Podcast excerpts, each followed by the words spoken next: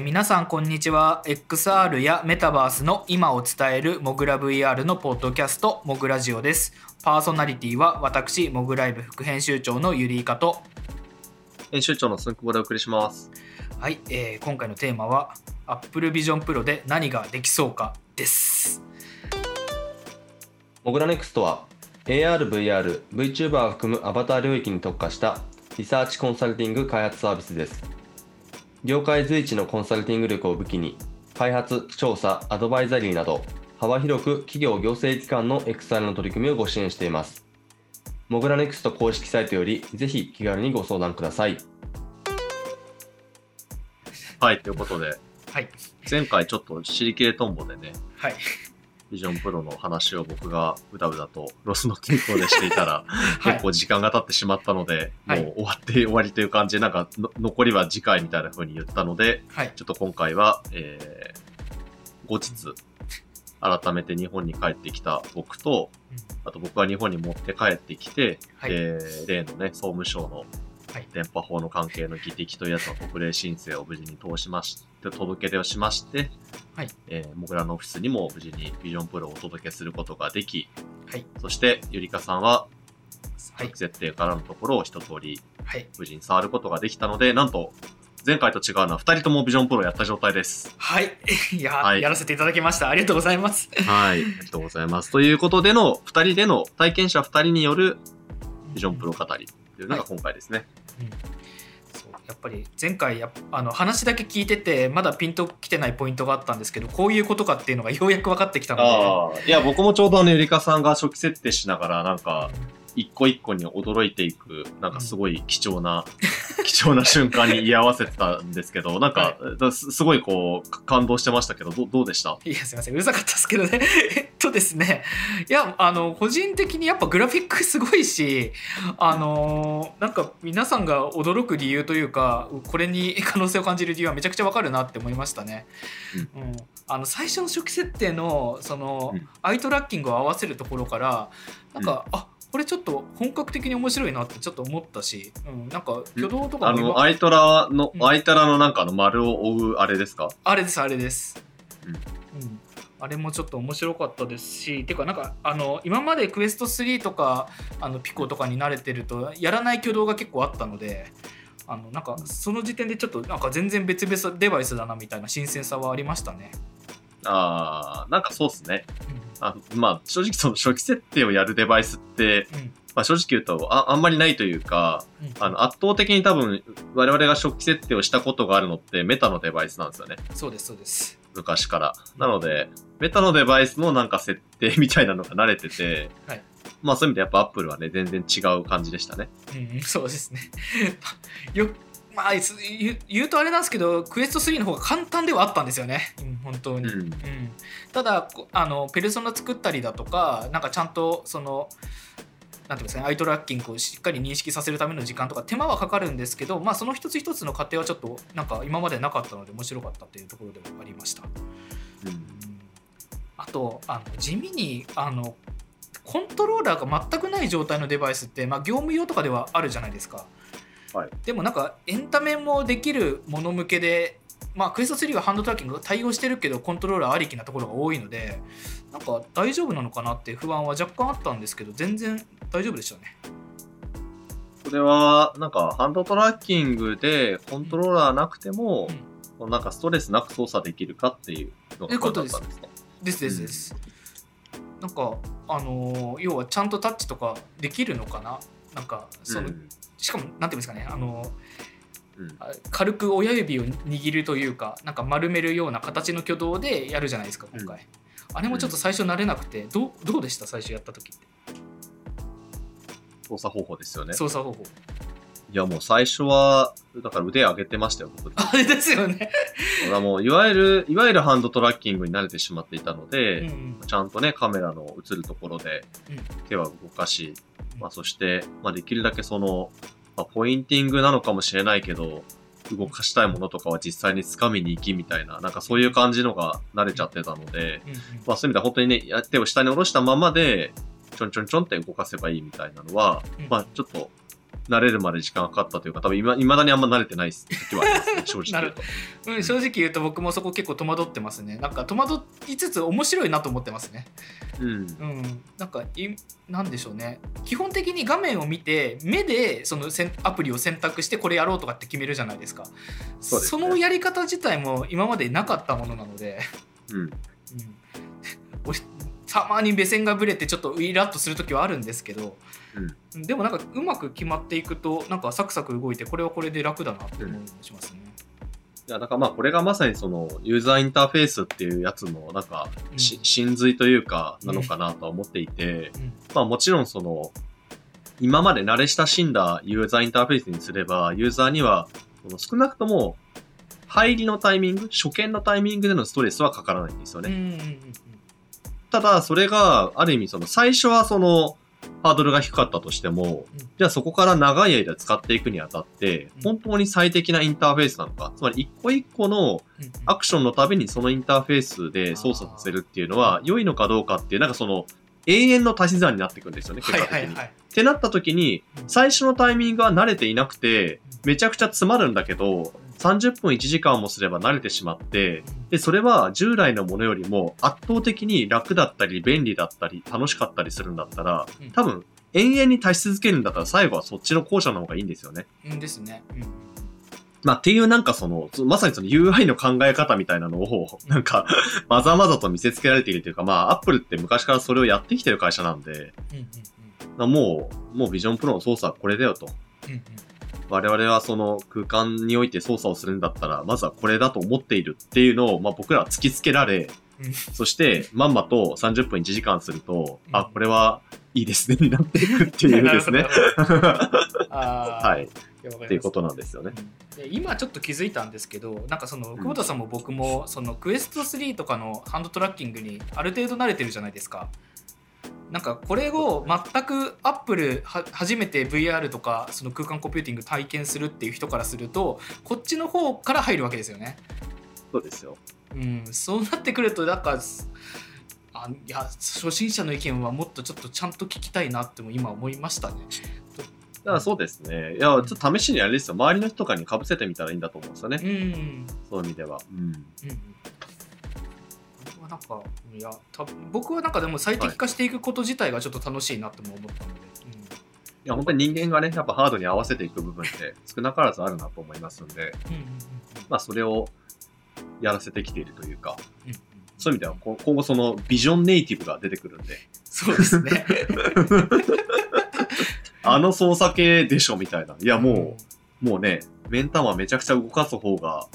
うん、うん。文字入力早いっしょみたいな人が出てくるのかどうかっていうのはすごい気 気になってますけどね。そうですね目玉の訓練をめちゃくちゃできてる人がいるみたいな。うん まあなんかあれですね FPS ゲーマーの眼光の動きがすごい特殊だみたいな話ってなんか聞いたことあるんですけどそれに近いのかもしれないですよね。そうなんですよね。だからまあ、もしかしたら別に慣れちゃえばいいじゃないっていう話。うんうんもうありあり得るなとは思っていて、だからまあそもそもそのキーボードで文字を打つっていうのも、うんうん。まあ当然慣れてない人からしたら手書きの方が楽ですよなわけじゃないですか。ですね。だけど、まあもうそこは当たり前になってますし、逆にスマホネイティブな人だったら、フリック入力の方がキーボードをやるよりも早いになってるわけですし、うんうんうんだからちょっとこの空間コンピューティングにおける文字入力は正直な何が来るのかはわかんないですけど、うん、なんかなないだろうなってちょっと思ってしまってる自分が果たしてそれはダメなのか、そう、だ、誰かがこのね、アイトラ文字入力をマスターし始めるのか、うん。ちょっと、ちょっとここは見ていきたいところですね。うん。いや正直まだその数字見るだけで押すやつは怖いですね。なんかずれたりするし、うん。ちょっとあのうん。だから自分が押そうと思ってたそのハンドトラッキングの手と目線のどっちかをし なんかいなんていうんですかねその認識してたりしててそうなんですよ。ですよ。で、そこにその文字をやっぱり打つときとかって、そうそうじゃないときって結局なんか、操作するところって視界の中のそんないっぱいないじゃないですか。そうですね。だいたい周辺にあるアイコンとか、うんうんまあデカデカとあるボタンとか、その横にあるバツ印とかぐらいしかない中で、はい。いきなりその入力フェーズに入ると、ものすごい近いところにいっぱい入れると、入れる、押すものがあるから、はい。なんかもう明らかにその自分の目が泳いでるのがわかるじゃないですか、アイトだって。うんうんうんやべ、なんかゼゼロをしたいのになんかいつまでも8に目線が動いちゃうみたいな。うんうんあの、あの 感覚はどこまで人間は補正できるんだろうっていうそう感じですね。やうれは面白い体験でした。うんーはい。いやなんかまあ後々ちょっとそういうところを含めてそのハード側が改善してくる可能性はありますけどね。まあそうですね。あの、なんか僕すごい、あの、まあ今、未だになんかこう世の中的にはこう、なんか嘲笑の的にもなってますけども、まあ iPhone を発表された時に、うんまあジョブズが散々あの、スタイラスのことをバカにしていて、は いで、その数年後に iPad が出て、で、まあうん iPad も最初はもちろん指であると。もうジョブズの言い方は、もう人間はスタイラスなんてダサいものはいらねえ。素晴らしいコントローラーを持ってるだろう。それが指だって言ってやってたわけじゃないですか。うん。でもう iPad の広い盤面が出てきて、いざ手書き、手書きっていうものを、うん。やっぱりあの iPod, iPod 上でやっていこうってなった時に、うん。まあ再び Apple Pencil という名前のスタイラスが現れたわけで、そうでしたね。そう、だからそういう意味では別に Vision Pro においても、もちろんそのコントローラーを小馬鹿にしてう、ん。やっぱりもう指なんですと言ってたわけですけど、うんうんまあわかんないですよね。だからこの50万円、60万円のデバイスで VR ゲームをやる人はいないかもしれない。うんだけれども、じゃあこのビジョンシリーズが、わかるんですビジョンエアーが10万円で出るような時代になった時に、うんうんなんか一般の人も買うようになって、いよいよその、ウエストとビジョンどっち買うみたいな、うんうんそんな時になったら、もしかしたら出ちゃうかもしれないですね。コントローラー出すこと自体は多分アップルからしたら造作もないことだと思うんで、そうですね。技術的には。そう、ただあくまでも出してきてないだけであって、うんそれはその彼らが出せないというわけではないんで、そうですねだから出さないって判断をしてるだけなんですよ。ここはなんか、個人的にはすごいなんか、そう、で、その iPad 時代のこととか思い出すと見や、見誤っちゃいけない部分だなと思いますし、これ別に他の会社も一緒なんですよね。うんうんあの、X リアルみたいなスタートアップとかも同じで、うんその、別に出してるものが全力じゃないんですよね。そうそうですね。いろいろな可能性が彼らは見えている中で、一番最適だとその時点でその製品に対して思ったものをパッケージして出してきてるだけなんで、まあだからわかんないですね。別にフルトラもできるかもしれないですからね。そうですまあ確かにそうですよね。いやそうですようんうん全然ありありますからね。そういう意味では。うんそうですね。なんかあの今ちょっと VR ゲームの話も出てきましたけど。なんかはいあれですね、その今何のゲームとかうんアプリで遊べるかっていうと、あの海外の市場しか今開いてないので日本のアプリはほとんどない状態でして、でうん、そうです。で、前提として、あの、クエスト3だったりとか、ピコだったりみたいな、すあのゲームストアみにあるような人気ゲーム、そのビートセーバーだったりみたいなものは全然ないって状態なんですよね。ないですよね。でも、うんこれは理由は明確で、うんコントローラーがないからですよね。そうですね。はい。もちろん、コントローラーがなくてもできる VR ゲームうんっていうのはあって、で、これはもうあの、えっ、と、クエストシリーズにハンドトラッキングが入ったのって確か、クエストが発売されて翌年とかだと思うんで、うん2020年とか、うん20年の春とかだと思うんですけど、うんあのーそれでハンドトラッキングがクエストでもできるようになった時に、結構シンプルなパズルゲームとか、うんうんそういうゲームとかっていうのは、あの、結構ハンドトラッキングにみんな対応してたと思うんですよね。そこでなんか道が分かれたんですよ。そのハンドトラッキングに対応できるゲームと、うんでそうじゃなくて、もう結局あのボタンを押すっていうですね。つうんつまり、ゲームコントローラーに位置トラッキングが搭載されていることがうん、もう絶対条件なゲームっていうのがあるわけですよね。世の中には。ありますね。っていうのはもうハンドトラッキングじゃもうどうにもなんないんでうん、移植できない。ってなったうちのハンドトラッキング移植ができた、まあ比較的操作はシンプルなゲームですよね。そういったゲームはある意味ビジョンプロへの移行っていうのもそれは簡単にできるわけで、うんうんっていうのは思いますよね。だからコントローラーじゃなきゃやっぱダメなゲームってのは取り残されるっていう状態ですよね。そうですね。うんなんか傾向を見る限りだから完全に VR の MR とかの要素がない VR ゲームとハンドトラッキングに対応してない VR ゲームは本当にないっていう状態なんで、はうん。あの数少ない中でちょっと遊べるのがパズリングプレイスとかですね。あのパズルゲーム。ああ、そうそう。な、懐かしいというか、そう、うん。どのプラットフォームにも今ありますよね、パズリングプレイスは。そうですね、うん。立体パズルゲームなんですけど、そうですね。うん、あのいやこれちょっと遊んでみました？久保田さんはちなみに。あ僕もやりましたよ。あやりました、これすやった時僕はすごい素直に感動したんですけど、はいなんかちゃんとつ、パズルを掴んであのつなげたいところにつなげられるしあのその画質もすごい綺麗だしあのあと目線でちょっとくるっと回せたりするんですよね。なんかあの感じはちょっと面白かったですね普通に。そうですね。あのーちょっとパズリングプレイスを知らない人がいるかもしれないので。説明をすると、はいえーっと、要は、なんて言うんでしょうね、立体パズルですよね。立体ジグソーパズルですかね。うんです。うんあなのので、そうですねなんかその要はその平面の 2D のあの通常のパズルとは違ってあの立体的になるんでくるくるそのオブジェクトを回しながらあのこことここつながるかなって言って試していくっていうようなゲームなんですよね。うん。なのでそのオブジェクトをちゃんと回せなきゃいけないしあの細かいそのパズルを持ってここに合うかなっていう時にちゃんとさせなきゃいけないんですけどその精度が非常に良かったっていう話なんですね。ああ、確かに。うんそれはそうかもしれないですね。まあそもそもハンドトラッキングの精度が、うんクエスト3より良いのではないかという。うん、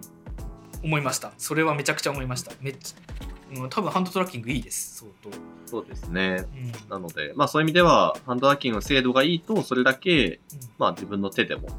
まあ例えば掴んでなくても、ちょっとつまんだ感じで横に動かすだけでちゃんと回転させられるみたいなのが、まあなんかすごい自然な感じでできるっていうですね、うん。うんですね。いうのはありますので、まあそういう意味では、だから、ハンドトラッキングでやっぱ遊べるゲームっていうのは、まあ普通に移植もできるし、まあもしかしたらこれからそういうゲームっていうのを、まあビジョンプロをまずデフォルトで、あの、まあまずビジョンプロ向けみたいな感じで出てくる可能性も普通にあるなと。ただなんか出てますよね。なんかソリティアみたいなやつとか。ああ出てます出てます、はい。うんなんかいろいろ、あとあれか、あの、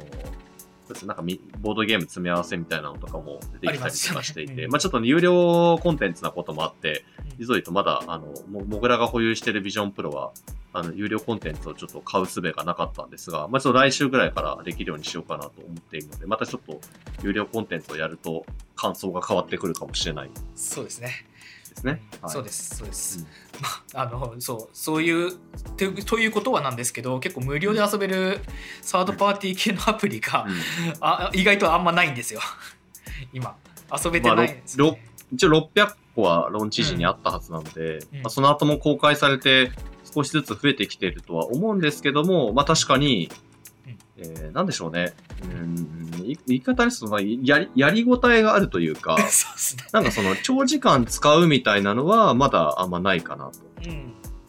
あのなんででしょうねそのちょっと 3D のその、なんだなんだろうなエンジンが出てきたりだとか恐竜の標本が見れたりだとかっていうアプリがポツポツとあるんですけど、まあ、見れた、よかったねで終わっちゃうので、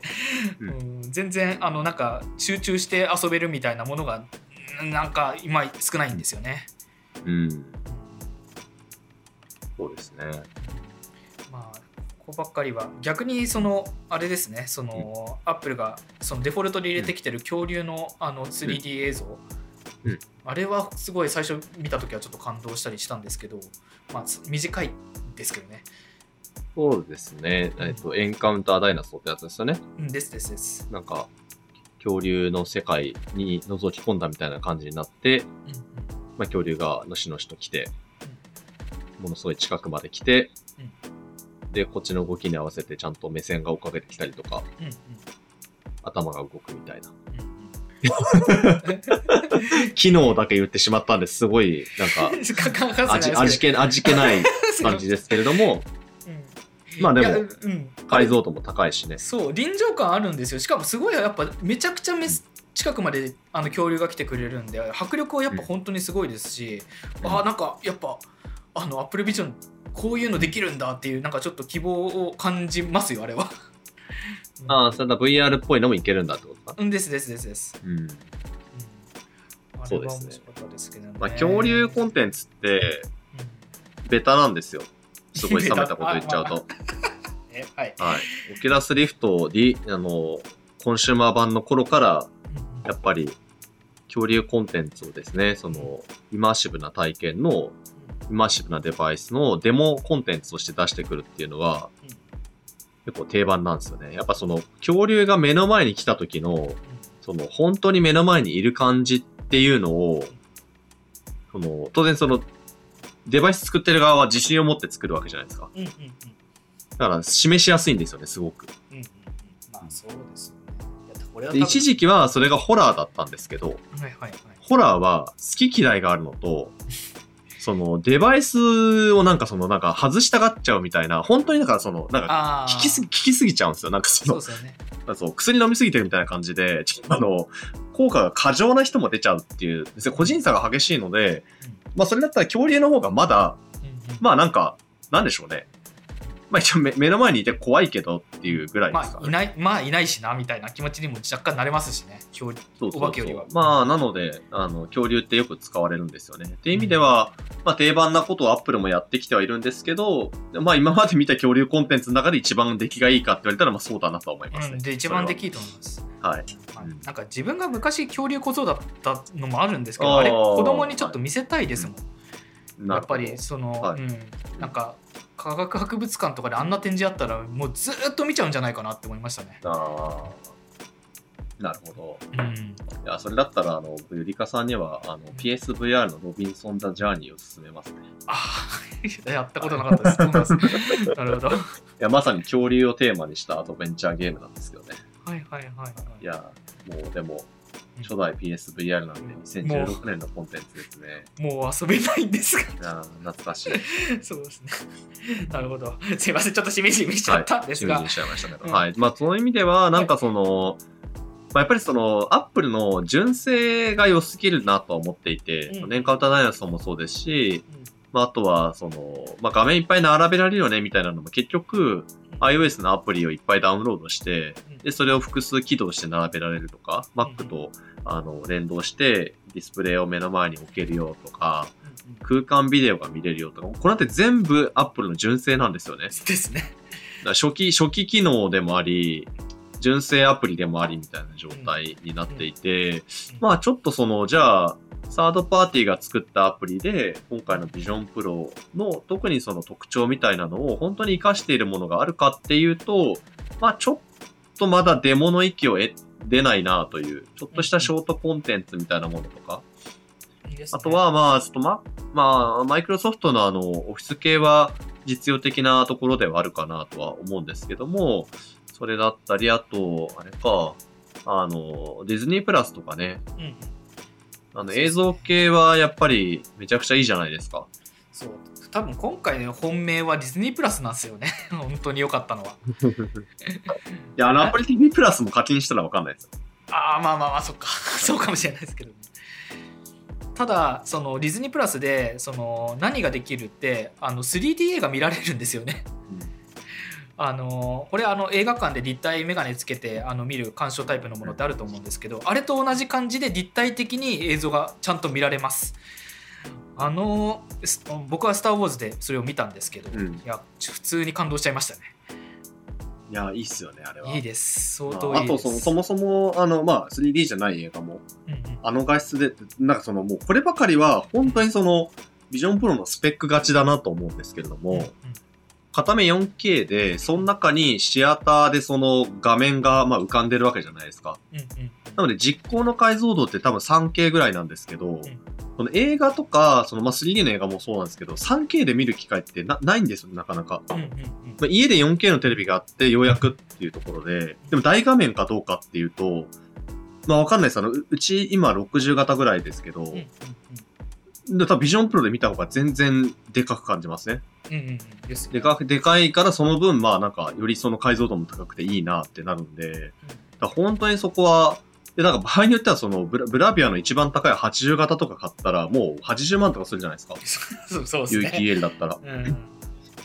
な、なんかそこだけは、なんかもしかしたらコスパをよく感じてしまうのかもしれないとは思いますね、やっぱ。そうですね。うなんか、家の中にホームシアターを持ちたい お金持ちの方とかがいたら、もしかしたらその選択肢の中にビジョンプロ入ってくる可能性ありますもんね。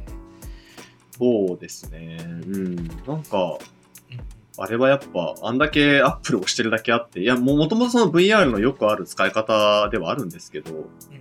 やっぱ解像度が高いのと、あとやっぱそのパネル周りすごいこだわりを持って設計されているので、その色のコントラストとか、うんそういうのもなんか、いやだから VR で見たら暗いなとかってあるわけですけどうんうん、そういうのもなく、で、オーディオもバッチリ空間オーディオでイマーシブになっててってなると、視聴環境としては非常に良いですよね。そうですね。だからこれはぶっちゃけなんですけど、メタクエスト3とか、まあ、まあ2、うん2、3とかでもそうですけど、なんか映画を最初から最後までそれで見ようとは思わなかったんですけど、うんなんかビジョンプロならこれ最後まで見れるなって思いましたね。ああ。確かうん。それは結構でかい案かもしれないなってに。思います。そうですね。あとなんかその気になったものってありました、コンテンツというか。あとはうん、なんか自分が期待してたのは、あの、多分ビジョンプロの発売日かなんかに出ていた、はい。あの、スターレイル。そうですね。まあ今を、今をときめくね、原神を作ったホヨバースさんが出している、まあスターレイルっていう、あの、次の作品がありますけれども、そちらが、この、ビジョンプロコンパティブルにすると、ビジョンプロ対応するよ。で、それを2月6日にリリースするよっていうのを出していて、なんか結構、だいぶ前のめりだな、というふうに思ってたんですけど、うん。まあ実質その、あくまで iOS アプリがビジョンプロに対応するだけなので、まあイコールあれなんですよね。ビジョンプロで iOS のアプリってダウンロードできるんで、そこにちゃんと並ぶようになっててうん、そのビジョンプロのその表示っていうのに、まあ一応合うようになったよっていうことだったんですよね。そうですね。なんで、うんあのスターレイルのキャラクターが MR で出てきて演出をするとかではなかったんですけど、うん。うんただまあ普通にあのが大画面で遊べるよっていう感じの。ただなんかまあ分かんないですよね後々全然出てくる可能性ありますからね。うん。うんというのもなんかさっきの恐竜の時もそう話したんですけどなんかん MR で、あの 3D のキャラクターが目の前に出てくるみたいな演出って今までも全然あったんですけどなんか今回は結構これでちゃんとキャラ 3D キャラクターがこっちに向かってきたら映像としての満足度すごい高そうだなって思ったんですよね。うん。うん、特に、はいまあそう卑近な例で言うともう VTuber のライブとかめちゃくちゃ見たいって思いましたね。うん。そうなんですよね。だから、うんここって、だからどどういう形でこれがその、実現していくのかっていうのは、ちょっとまだなんか、まあ、模範例すらまだ出てきてないかなと思っていて、あの、言ってしまえばその、純正アプリの中でもね、写真アプリってあるじゃないですか。はい。で、これは iOS、iPhone であの使う写真アプリも、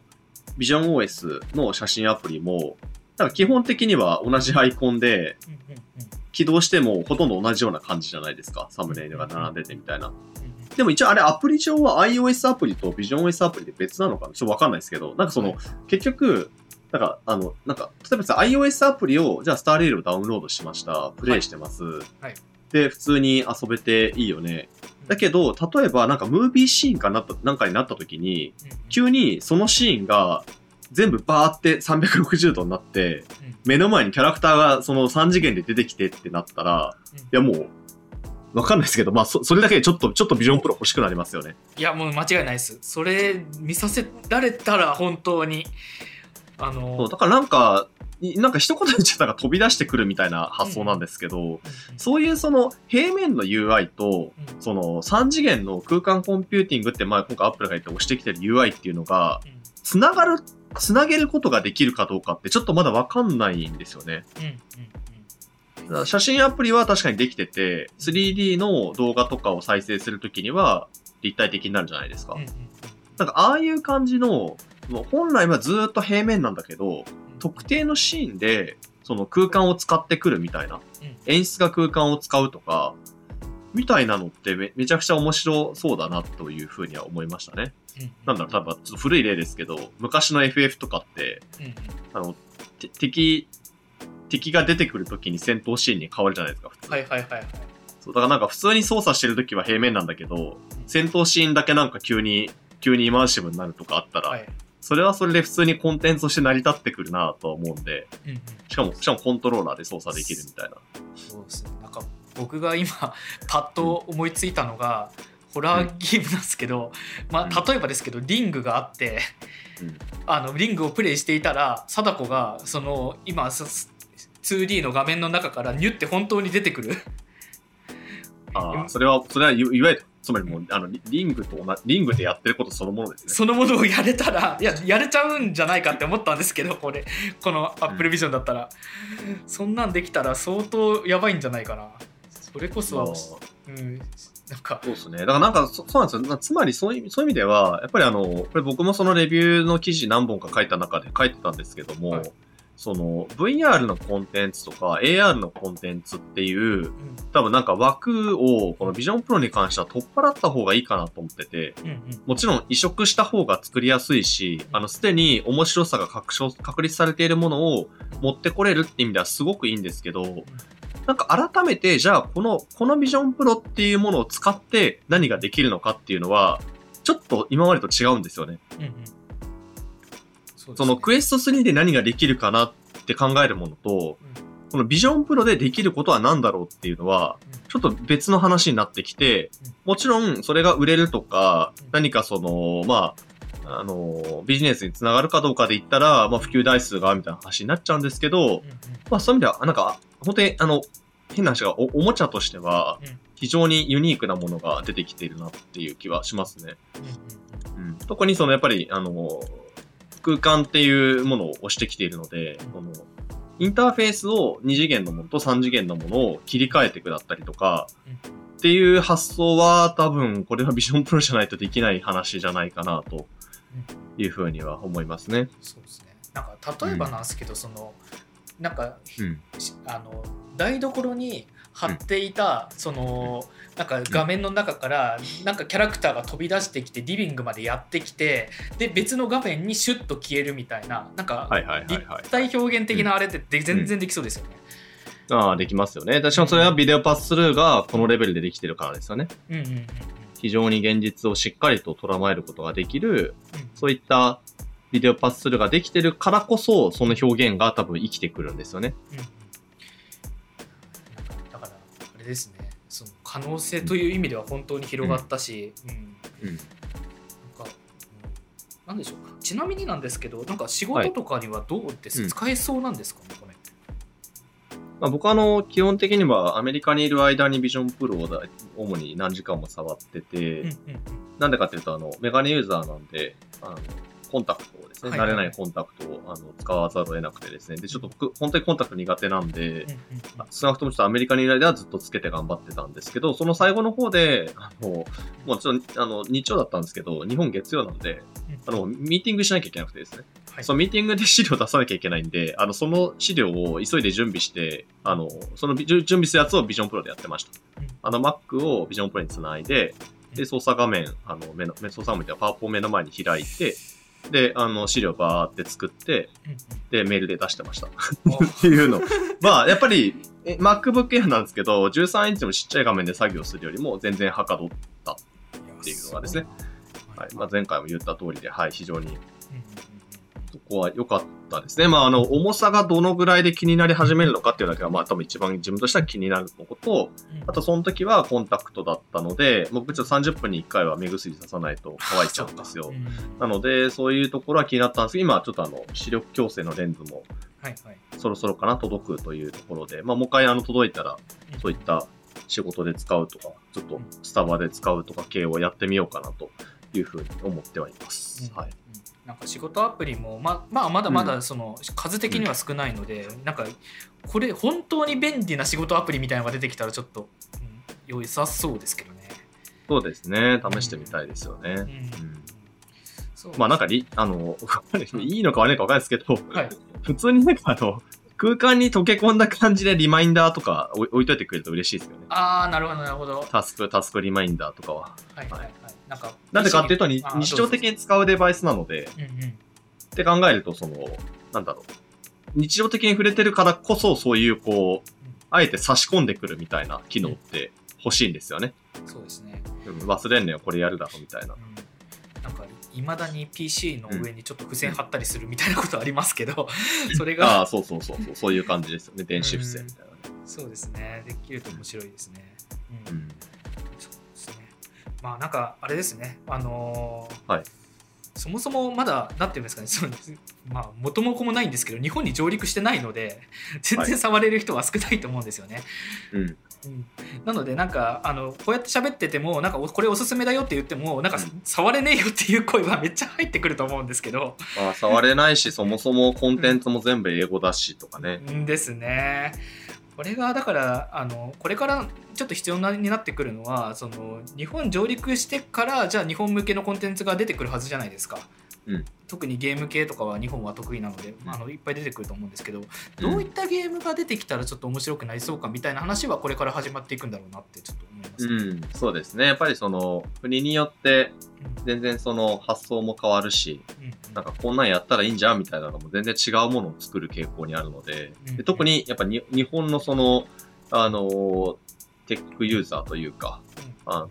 そういう個人の開発者の人たちとかって、ほ本当に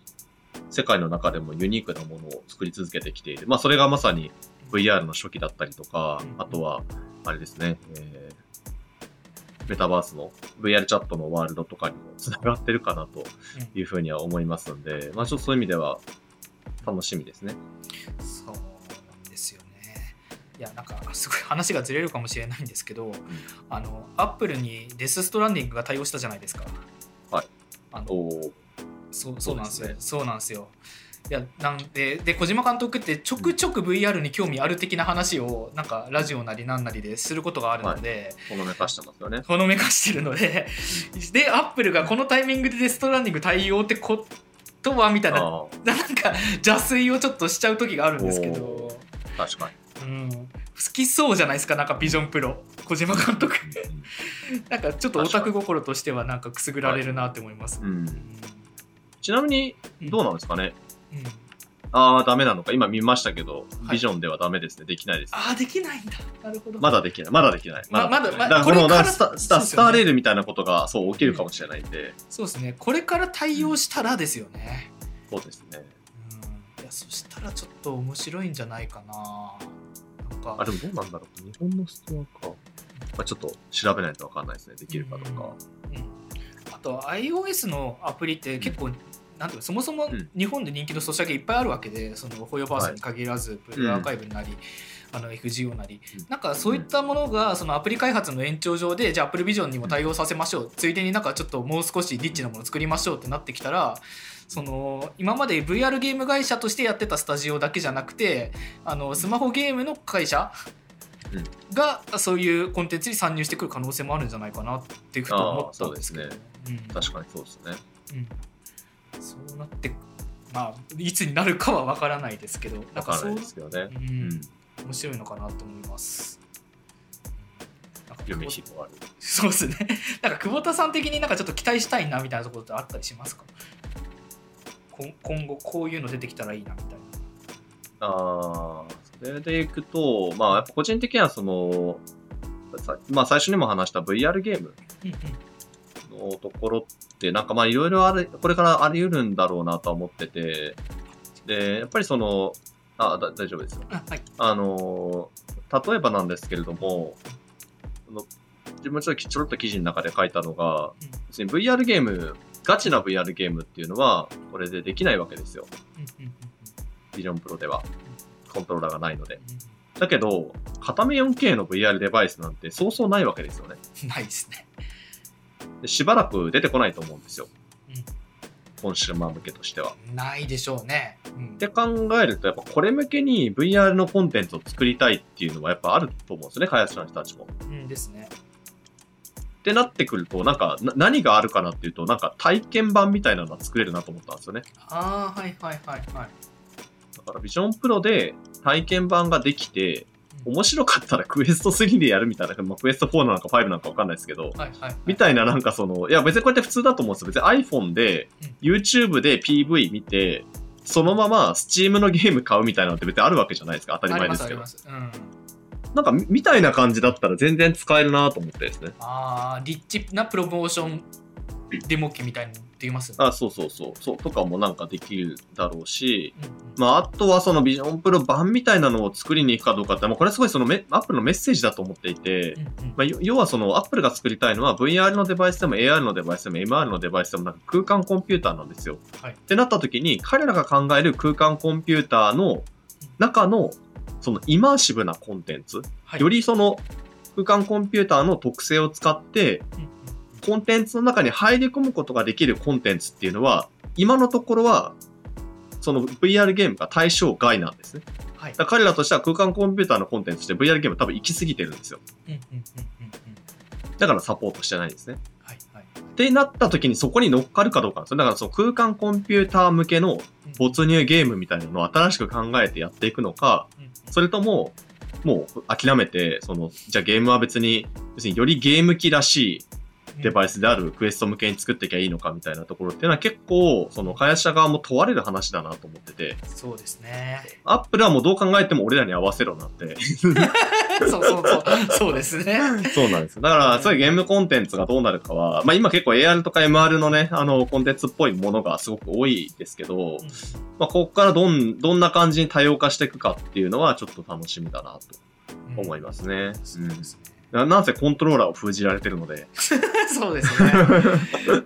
まあそこを加味するとクエスト3全然いいところもあるっちゃあるんですけどね。うん、だだと思いますね。はい。うん